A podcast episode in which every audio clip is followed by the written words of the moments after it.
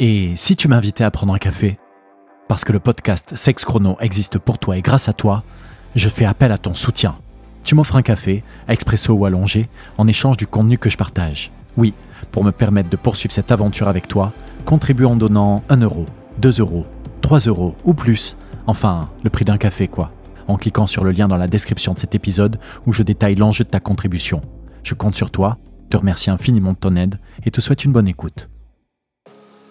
Le temps moyen d'un rapport sexuel, c'est 5 minutes 40.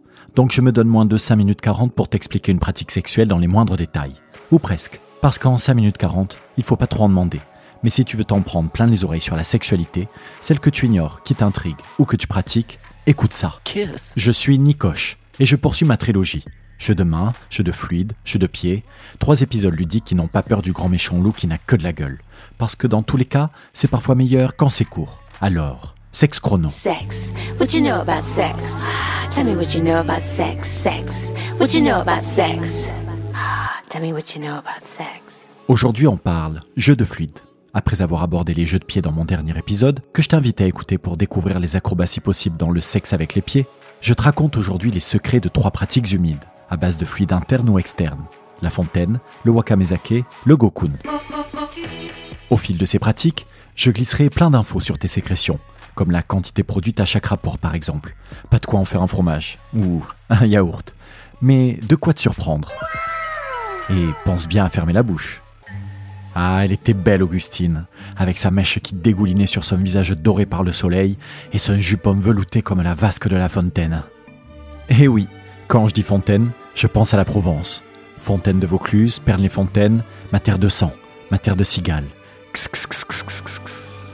Mais on referme la bouteille de pastis et on ouvre grand les cuisses direction la femme fontaine, personnification d'une abondante éjaculation dite féminine qui concerne en réalité toutes les personnes dotées d'une vulve.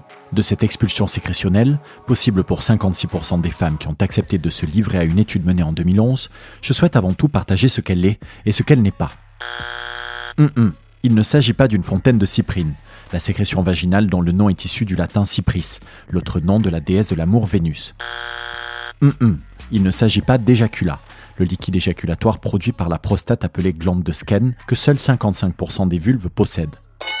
Hum, il s'agit d'une émission propre à la pratique de la fontaine, aussi appelée squirt, qui veut en fait dire jet, un jet de 300 ml qui provient de la vessie et contient les mêmes composants que l'urine, en version transparente et inodore.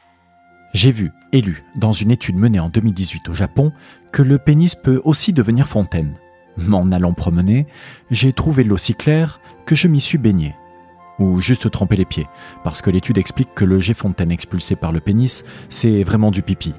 D'ailleurs, si ça sort d'un pénis, c'est plus une fontaine, c'est un tuyau d'arrosage.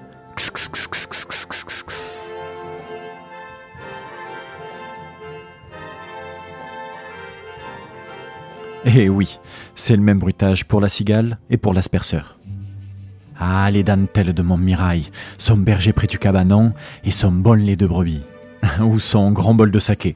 Oui, c'est la Provence du soleil levant, avec un berger en kimono qui traite la chèvre de Monsieur Saigo sous les cerisiers en fleurs. voilà. Et pourquoi pas? La cytophilie correspond au désir de manger sur le corps d'une autre personne. Le but de ce jeu de fluide externe, c'est d'étaler les aliments sur le corps de son ou de sa partenaire, puis de lécher. Crème, miel, Nutella ou saké. Oui, je te donne la recette de la pratique baptisée wakamezake, un fétichisme qui consiste à boire du saké dans la coupe formée par le corps de l'heureux élu, qui resserre les jambes, délimite un triangle entre le haut de ses cuisses et le bas de son ventre, forme ainsi une coupe avec son corps, verse du saké sur sa poitrine qui ruisselle jusqu'au Saint Graal qui se remplit du nectar alcoolisé. Il ne reste plus qu'à s'abreuver à la fontaine, qui est décidément un sacré symbole sexuel. Cette pratique s'appelle donc wakamezake, qui vient de wakame, algue, et de saké. En gros, c'est du saké aux algues, parce que les poils pubiens flottent dans le saké comme des algues dans la mer. Et je crois qu'après cette explication sémantique, je n'ai plus rien à ajouter si ce n'est que je déconseille cette pratique à base d'alcool en contact avec les parties génitales. Ça pique, je sais de quoi je parle, donc on utilise du Tropicana ou de l'huile d'olive, bien provençale. Troisième pratique, tu connais la sérénade. Chant des cigales, pinède assoiffée, le vent souffle sur les plaines de la Bretagne armoricaine. Ah non, c'est pas la bonne chanson. Il est temps de plonger dans le bain du gokun, qui traduit en japonais l'onomatopée gloops, puisque cette pratique consiste à lécher et avaler le jus de plusieurs bananes, si tu vois ce que je veux dire.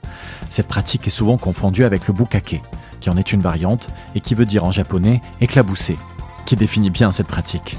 En résumé, le bukake c'est sur la face et le gokun c'est dans la bouche.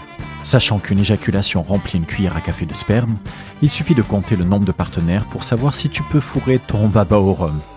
Et à l'heure qu'il est, ça doit bientôt faire 5 litres, euh, 5 minutes 40 que je te parle. C'est donc presque la fin de cet épisode sur les jeux de fluides et le moment d'ouvrir une petite bouteille de bière vaginale. Parce que ça existe. Des Polonais ont commercialisé une bière à base de cyprine. Et j'attends maintenant la cervoise à base de sperme pour établir l'équité. Je m'appelle Nikoche. Merci d'avoir écouté cet épisode. Prends soin de toi, avec ou sans sexe, avec ou sans paille. Mais pense à te protéger, surtout des cons. Et n'oublie pas de contribuer à ce podcast en cliquant sur le lien dans la description de cet épisode. Ça prend moins de 5 minutes 40. C'était Sex Chrono.